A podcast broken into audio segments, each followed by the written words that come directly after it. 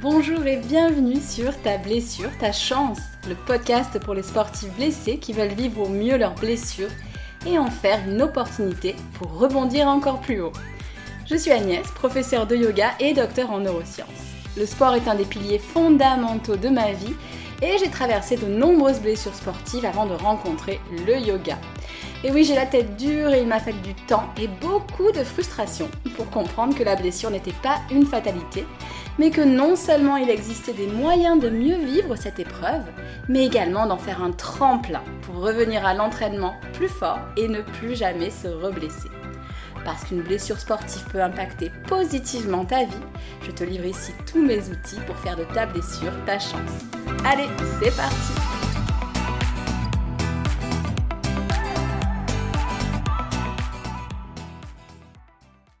Bonjour et bienvenue dans ce nouvel épisode du podcast Ta blessure, ta chance.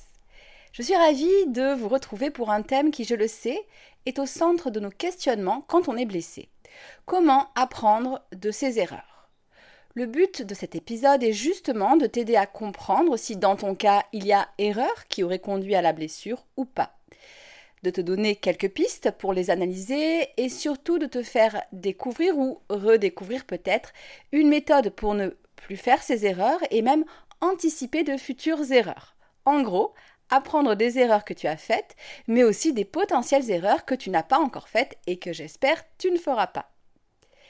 Pour détendre l'atmosphère, je te rassure, pas de grandes leçons de morale ici. Tu aurais dû, ce n'est pas bien, tu as fait des erreurs, et si seulement. Non, j'ai choisi de te proposer une approche bienveillante et originale. Je suis allée la chercher dans une méthode que l'on peut mettre en place lorsqu'on monte un projet et qu'on veut éviter au maximum les écueils, euh, éviter de se planter tout simplement. Il s'agit de la méthode pré-mortem. Alors, je sais, le nom fait peur, mais il n'y a rien de glauque dans cette méthode, je te promets. Je te la présente dans le cadre de la blessure sportive aujourd'hui, mais tu pourras t'en servir pour mettre en place des objectifs, même hors sphère sportive, et anticiper les échecs vers ces objectifs.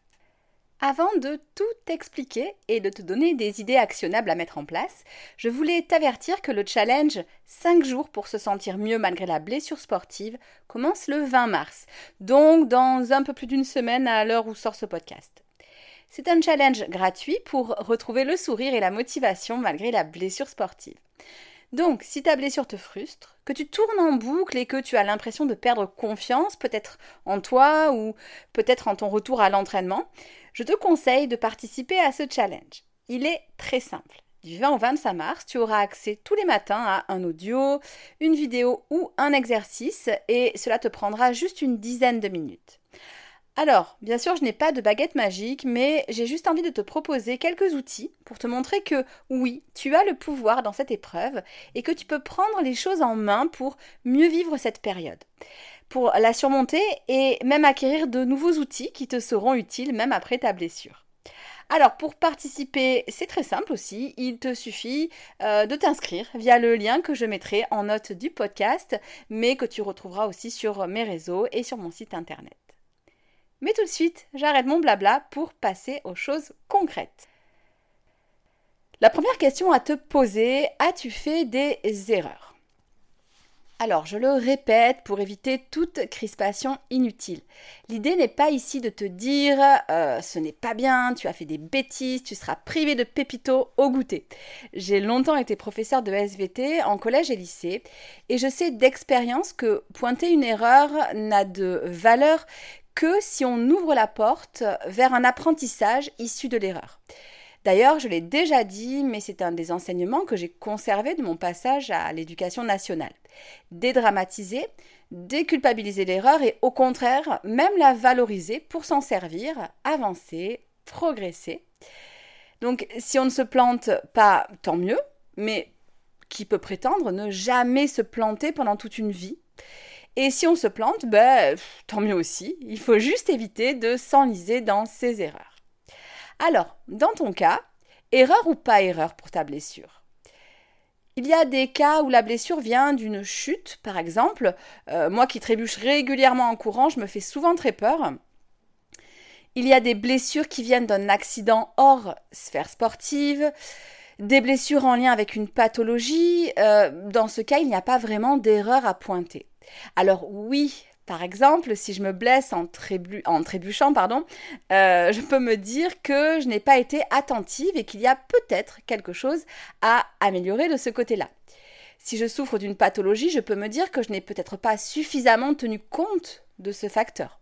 On peut toujours pointer quelque chose qui, aurait pu euh, être mieux fait, mais nous sommes humains, nous n'avons pas de disque dur avec un programme individu parfait implanté. Euh, en tout cas, chez moi, l'implantation a, été ratée. Bref, il y a des cas où l'erreur n'est pas flagrante. Si c'est ton cas, c'est surtout la troisième partie qui va t'intéresser, anticiper des erreurs que tu n'as pas encore faites. Alors j'ai bien conscience que, et je dis ça avec une certaine tristesse, on a souvent besoin de se brûler pour comprendre que le feu, ça brûle. Même si on nous met en garde, attention, le feu ça brûle, on a parfois tendance à se dire que pour nous, si ça se trouve, ça ne brûlera pas. Bref, comme je l'ai déjà cité, euh, Louis-Ferdinand Céline a écrit que la lanterne de l'expérience n'éclaire que celui qui la porte. Mais si je peux juste vous inspirer cette envie d'éviter des écueils prévisibles ou du moins de reculer suffisamment tôt au moment où vous sentez la chaleur sans vous brûler, alors ce que je fais n'est pas inutile. Pour ceux qui ont conscience d'avoir fait des erreurs qui ont conduit à leur blessure.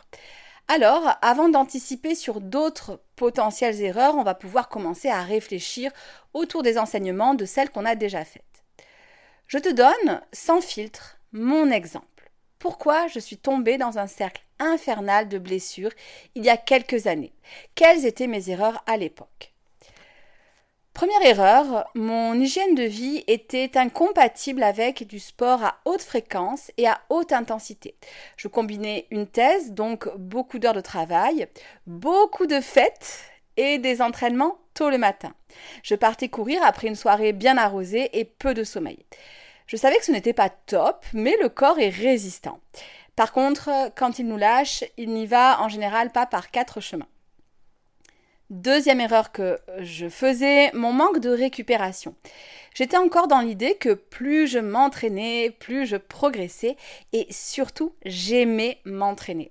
Je négligeais donc complètement ma récupération et notamment la mise en place de jours off. Troisième erreur, pendant les séances, je mettais mes objectifs avant l'écoute de mon corps. Si j'avais décidé de courir deux heures et que je sentais qu'au bout d'une heure trente, mon corps réclamait du repos. Je courais deux heures parce que je l'avais décidé. Si je visais une figure en pole dance et que je pensais en être capable, alors je n'étais satisfaite que si je la passais, même si c'était au prix de la douleur. Alors, est-ce que toi, déjà, tu as des idées d'erreurs que tu as pu faire? Peut-être certaines vont te sauter aux yeux, peut-être d'autres méritent plus de réflexion. Dans mon programme, je t'encourage à mettre en place un travail de journaling dont une facette peut être un suivi de tes séances et des sensations pendant, après la séance. Ce simple outil permet rétrospectivement de mettre à jour des schémas. Par exemple, tu as souvent mal au genou quand tu t'entraînes plus de trois jours d'affilée. Ça permet ainsi de rétrospectivement comprendre les facteurs qui ont contribué à la blessure et même d'éviter la blessure ou la reblessure avant sa survenue en réajustant son entraînement suivant les observations qu'on fait. J'en viens à mon deuxième point, apprendre des erreurs qu'on a faites. C'est un travail qui peut être fait en solo ou alors avec ton entraîneur si tu en as un. Je ne vais pas m'étendre là-dessus car je te donnerai plus d'exemples dans la troisième partie. L'idée est de prendre le temps de se poser pour voir si tu peux associer un comportement à la survenue de ta blessure ou au cycle des blessures dans lequel tu es. J'en reviens à mon journal de suivi des séances dont je viens de te parler. Ça peut être un comportement récurrent, comme mon propre exemple, hein, euh, celui que je viens de te donner, ou quelque chose de ponctuel, par exemple un événement qui a suscité beaucoup de stress ou de fatigue en toi. Et une fois que tu as mis à jour ton erreur ou tes erreurs, l'idée est bien sûr de ne pas les réitérer. Je te rappelle cette citation qu'on attribue à Albert Einstein. La folie, c'est de faire toujours la même chose et de s'attendre à un résultat différent. J'adore cette citation parce que justement, elle met l'erreur à sa juste place, un moyen de ne plus faire la même erreur. Et pour continuer avec les citations euh, sur un autre niveau, les Shadok disaient En essayant continuellement, on finit par réussir. Donc, plus ça rate, plus on a de chances que ça marche. D'un point de vue persévérance, cette logique shadokienne me plaît bien. Euh, par contre, au niveau mathématique, pas sûr que ça fasse sens, hein, suivant le type de probabilité qu'on utilise. Par contre, peut-être que, et c'est ce que je suggérerais aux Shadok, en modifiant leur action, même légèrement, les Shadok réussiraient plus rapidement. Je reprends ici mon exemple pour illustrer mes propos. Qu'est-ce que j'ai modifié au vu de mes erreurs? Pour être honnête, toutes les modifications n'ont pas été faciles à faire et c'est pour ça que j'ai mis du temps à revenir vers une pratique limitant le risque de blessure au maximum. Encore une fois, le risque zéro n'existe pas, hein, mais on peut faire en sorte de le minimiser. Premier point, j'ai éliminé certaines associations de manière drastique. Fête, arroser la veille et course le lendemain. J'ai choisi la team course le lendemain, donc je sors beaucoup moins ou de manière plus modérée, mais c'est un choix en conscience. Et si j'ai une grosse soirée, je change mon emploi du temps sportif. Dans l'idéal, j'évite de consommer de l'alcool la veille d'un jour où j'ai une grosse sortie running, par exemple, ou un gros volume de cours de yoga en tant que prof ou en tant qu'élève. À présent, je bois maximum deux ou trois verres de vin par semaine. Alors, je sais, ça ne fait pas très fun, mais sans alcool, je ne sais pas si la fête est plus folle, mais en tout cas, l'entraînement est plus safe. Encore une fois, je ne suis pas ici pour faire la morale, mais juste pour exposer cette notion de choix et d'équilibre. Et juste pour ceux que ça choque, euh, oui, on peut être prof de yoga et consommer euh, de l'alcool. Le yoga nous indique d'être avant tout euh, bienveillant et hors du jugement. Deuxième point sur lequel j'ai travaillé. Ce qui a pris plus de temps a été la mise en place de récupération systématique. J'ai beaucoup progressé, même si je ne suis pas encore parfaite à ce niveau-là. Le yoga m'a appris à me permettre de lever le pied.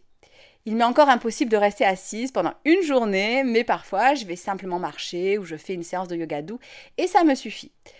C'est pas mal passé par un travail, encore une fois, d'introspection, par la méditation, par le journaling. Ça m'a permis de m'accorder plus de douceur et de lâcher prise sur l'exigence permanente d'être à fond, sur le fait que je n'avais de valeur que si j'étais toujours en sur-régime. Troisième point sur lequel j'ai travaillé. Je vous disais que je mettais toujours mon objectif avant mon ressenti. Là encore, ça n'a pas toujours été facile, mais je m'autorise à parfois faire des entraînements moins costauds que ce que j'avais prévu. Quand je sens que j'ai des courbatures trop intenses ou que j'ai un manque d'énergie qui s'installe, je ne vais plus contre mon ressenti je me permets d'annuler une séance ou de l'alléger. Et au contraire, dans des périodes où l'énergie est là, je me permets d'augmenter un peu les volumes d'entraînement. Dans la même idée, je suis plus attentive à l'ambiance de la période que je vis en général. Par exemple, je me permets d'ajuster mes entraînements si je sais que je vais traverser une période stressante, qui va aller taper dans mon énergie et qui est un facteur potentiel de blessure. Là encore, c'est le yoga qui m'a appris à lâcher, euh, à, me lâcher un peu la grappe et à m'accepter comme j'étais au moment T, sans toujours vouloir être plus ou vouloir être mieux.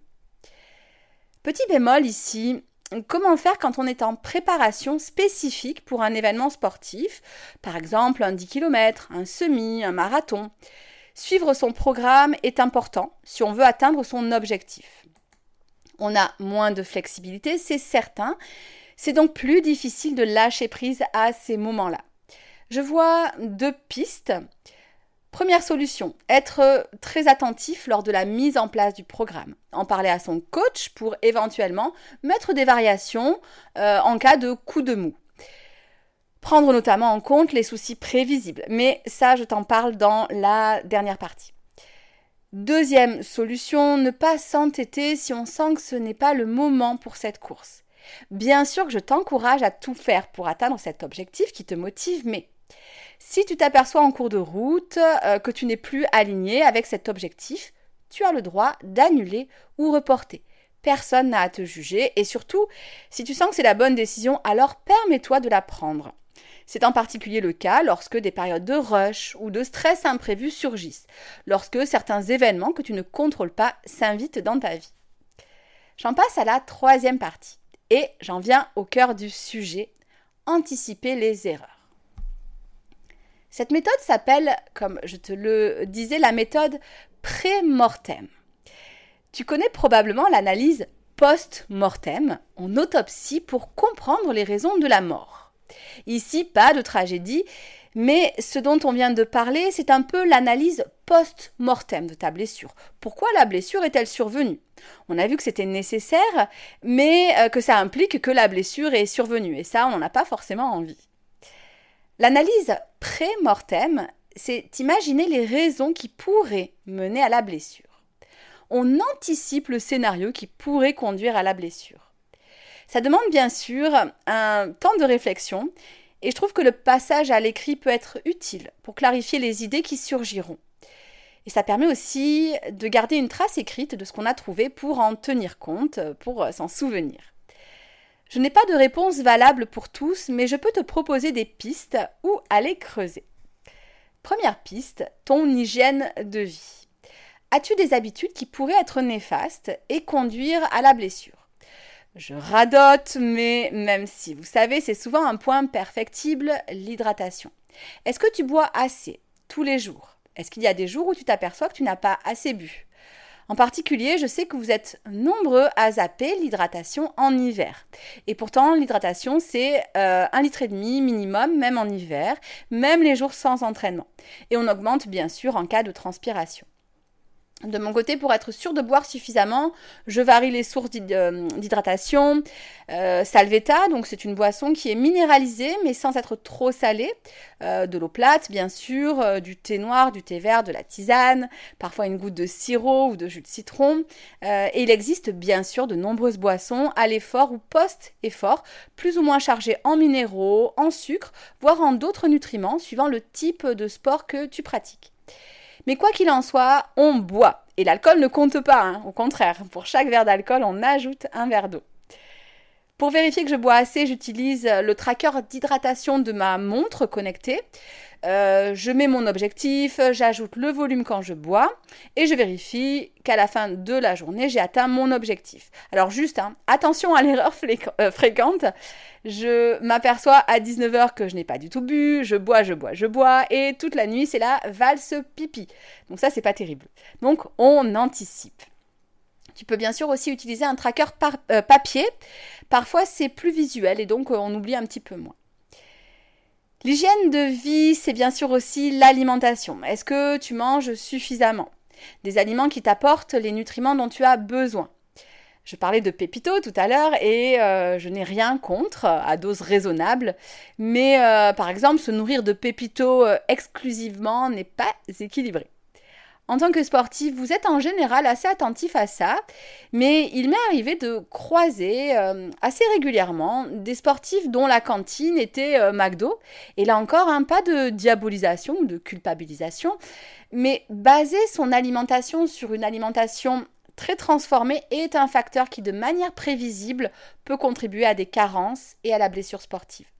Et de même, certains mythes ont la vie dure, hein, comme euh, celui de ne pas pouvoir être en forme si on est végétarien, euh, de devoir se gaver de produits laitiers pour être résistant, etc., euh, etc. Donc je ne parle, je ne pars pas là-dedans, pardon, aujourd'hui, parce que j'en ai pour un épisode en entier, mais l'idée est qu'une alimentation informée, raisonnée, est un moyen de minimiser les risques de blessures.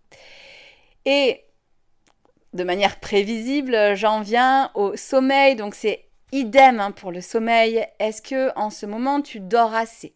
Est-ce que ton sommeil est de bonne qualité? Et si la réponse est non, tu as une piste, un facteur qui pourrait contribuer à la blessure. Euh, l'idée est donc euh, bien sûr de corriger les faiblesses au niveau de ton hygiène de vie avant la blessure ou l'entrée dans le cercle vicieux des blessures à répétition. Juste une précision. Euh, je ne parle pas d'entrer dans l'orthorexie, euh, attention, hein, qui correspond à une alimentation totalement contrôlée. Fais-toi plaisir avec de la nourriture saine, parfois avec de la nourriture moins saine peut-être, mais globalement reste dans un cadre où tu fais du bien à ton corps quand tu te nourris. Et non, quand tu te nourris d'un paquet de curly en entrée, d'un paquet de tuc en plat principal et d'un paquet de dinosaurus en dessert, tu ne fais pas du bien à ton corps. Et pourtant, j'adore les dinosaures, hein, mais j'évite d'en faire mon alimentation euh, exclusive. donner à son corps ce dont il a vraiment besoin en conscience, c'est vraiment une source hein, de bien-être. Et quand je parle de conscience, c'est que Probablement, si tu prends le temps d'analyser tes sensations en fonction de ce que tu manges, tu t'apercevras probablement que tu te sens mieux en mangeant ce qu'on appelle des calories pleines, qui t'amènent des nutriments, sans euh, mille produits ajoutés. Euh, euh, donc tu te sentiras mieux que quand tu manges des calories vides. Là encore, je n'ai pas prétention à être nutritionniste. Hein, alors, je connais des choses au niveau de la physiologie euh, du corps humain, puisque j'ai une agrégation en SVT, mais chacun son métier. Par contre, en tant que professeur de yoga, j'attire ton attention sur cette observation de ce que tu ressens en fonction de ce que tu manges. On en revient à une attention et une écoute du corps. Et je suis sûre qu'après un paquet de dinosaurus ou un McDo, tu te sens moins bien et ton énergie est moins constante qu'après un repas plus équilibré. J'en viens à une deuxième piste euh, pour anticiper euh, les blessures, donc une deuxième piste de blessures prévisibles, le contexte. Comment te sens-tu hors sphère sportive? Est-ce une période stressante pour toi, par exemple un déménagement, un challenge au boulot, un contexte familial compliqué. Il n'y a pas que ta pratique sportive qui impacte ta forme et tes risques de blessure. Si tu décides de planifier un marathon, ce n'est peut-être pas judicieux de coupler une préparation marathon à un événement challengeant, comme, je le répète, un déménagement, un changement de travail, un changement familial, etc. etc. Ton mental et ton corps vont être challengés par cet événement. Rajouter un challenge sportif par-dessus n'est probablement pas la période idéale. Si tu sais que tu déménages, laisse-toi quelques semaines plus flexible au niveau de tes entraînements. Ça peut paraître évident, mais j'ai été la première par le passé à vouloir maintenir absolument un volume d'entraînement égal, alors que j'avais des événements stressants qui pointaient le bout de leur nez.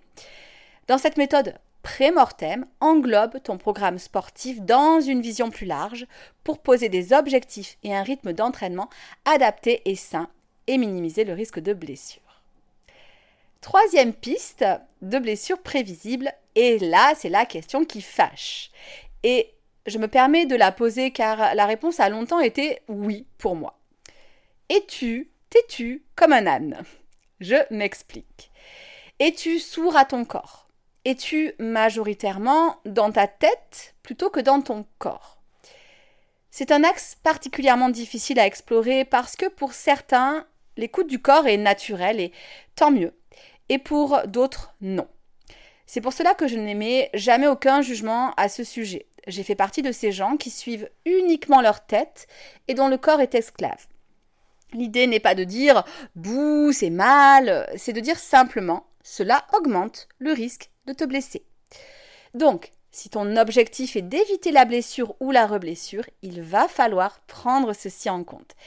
Et je ne vais pas te vendre du rêve en te disant j'ai une formule magique euh, qui va te rendre parfaitement à l'écoute de ton corps. Elle n'existe pas. Et euh, elle n'existe pas notamment car cette aptitude d'écoute du corps peut prendre racine dans les expériences de vie de chacun, voire dans l'enfance, dans le besoin de se dépasser pour montrer sa valeur, pour chercher une confiance en soi, un sentiment de contrôle, etc., etc. Alors, je ne me lance pas ici dans la psychologie, mais dans certains cas, on pourra aller fouiller plus loin avec des thérapeutes comme des psychanalystes, euh, des hypnothérapeutes. Mais c'est déjà un travail qui va pouvoir se faire à travers le yoga, petit pas par petit pas.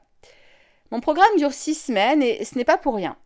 C'est parce que c'est selon moi un minimum pour commencer à aller creuser dans des choses intéressantes et trouver des vrais leviers d'action qui te conviendront.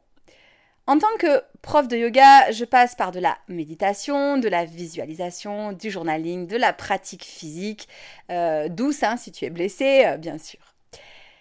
Il existe euh, des cas d'addiction au sport, ce qu'on appelle la bigorexie. Et comme toute addiction, il faut souvent du temps pour prendre la décision de s'y attaquer. C'est euh, compliqué de se dire qu'on lâche un peu du lest, qu'on va pratiquer un peu moins, avec toutes les angoisses hein, qui gravitent autour de ça.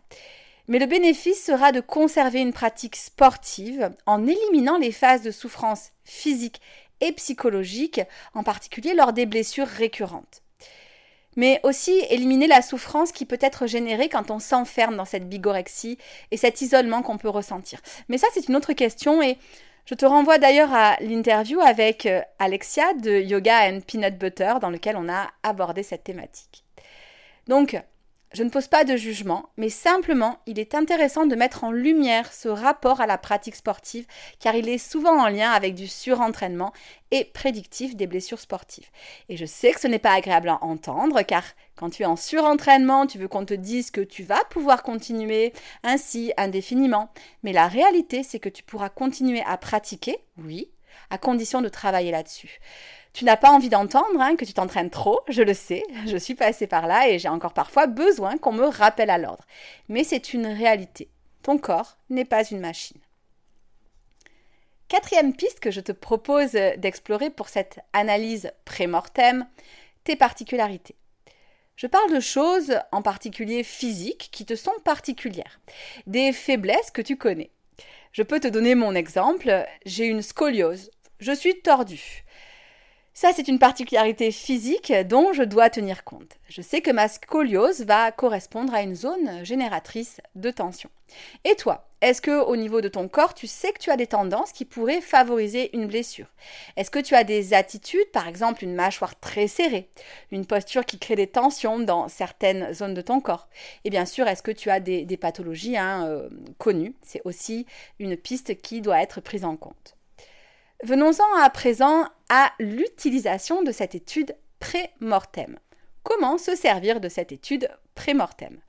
Tu l'auras deviné, c'est en corrigeant les paramètres que tu peux contrôler. Donc on va reprendre dans l'ordre. Au niveau de l'hygiène de vie, en mettant des routines, des suivis pour optimiser certaines habitudes.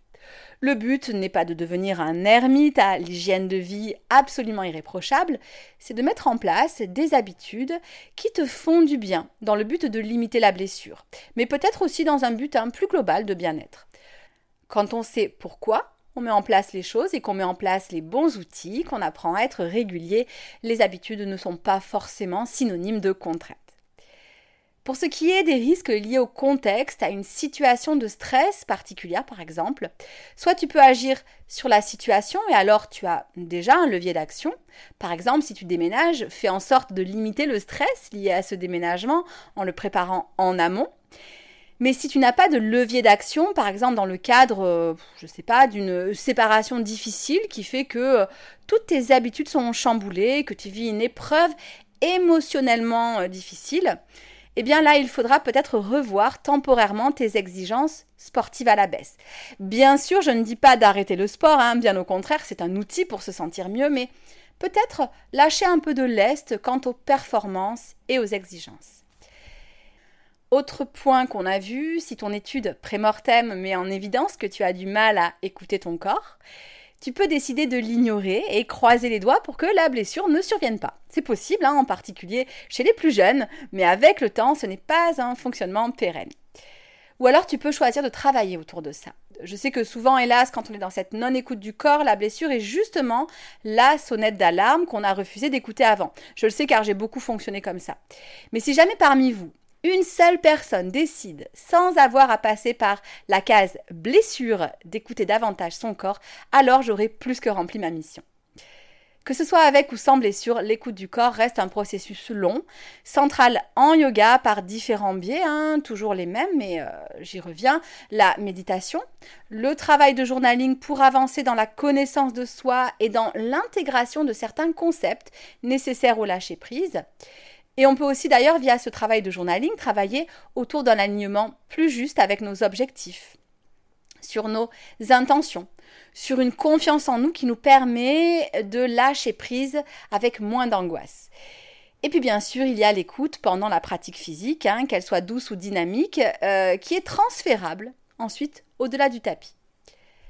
En ce qui concerne la quatrième piste qu'on a évoquée pour l'étude pré-mortem, tes particularités physiques, tu peux les intégrer dans ton entraînement.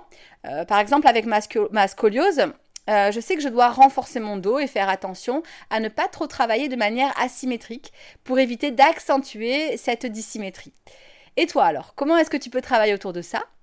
Si tu as besoin de conseils, tu peux euh, en parler à un médecin du sport, un ostéo, un kiné, mais ton prof de yoga sera aussi à même de te proposer des postures qui pourront renforcer ou assouplir certaines zones. Peut-être aussi des automassages hein, serait une bonne idée. Avant de nous quitter, je vais résumer les points principaux soulevés. Mais avant ça, si tu es blessé ou que tu amènes ton corps dans des douleurs que tu sais être négatives à long terme. Si ce que je raconte te parle, euh, en particulier le travail autour de la mise en place d'habitudes de bien-être, l'écoute du corps, le réajustage des objectifs, où veux-tu aller, la redéfinition de tes intentions, comment veux-tu euh, y aller? Je t'invite à aller jeter un coup d'œil à mes accompagnements que tu trouveras dans mon lien tout en un. Euh, ce lien se trouve dans les commentaires de cet épisode, mais aussi en, en bio Instagram. J'en reviens à mon résumé, à mes points clés. L'erreur est humaine et peut générer des blessures. Mais elle est aussi riche d'enseignements. En analysant les causes qui ont favorisé ta blessure, tu pourras bien sûr les corriger. Mais il est aussi possible, grâce à une approche pré-mortem, de prévenir de nouvelles blessures en anticipant les problèmes qui pourraient surgir. Peut-être au niveau de ton hygiène de vie, au niveau du contexte que tu traverses, au niveau de tes difficultés à écouter ton corps, au niveau de particularités morphologiques. Et puis bien sûr, l'intérêt de se poser toutes ces questions, c'est d'ouvrir un nouveau champ d'action, des nouveaux leviers actionnels. J'espère que cet épisode t'aura inspiré et peut-être aura suscité un déclic ou une intention pour mieux vivre ta blessure ou pour mettre en place des actions pour éviter de te blesser ou te reblesser. D'ailleurs, n'hésite pas à me faire tes retours et à me faire part de tes avancées. À très bientôt pour un nouvel épisode et un grand merci pour ta précieuse écoute. Ciao ciao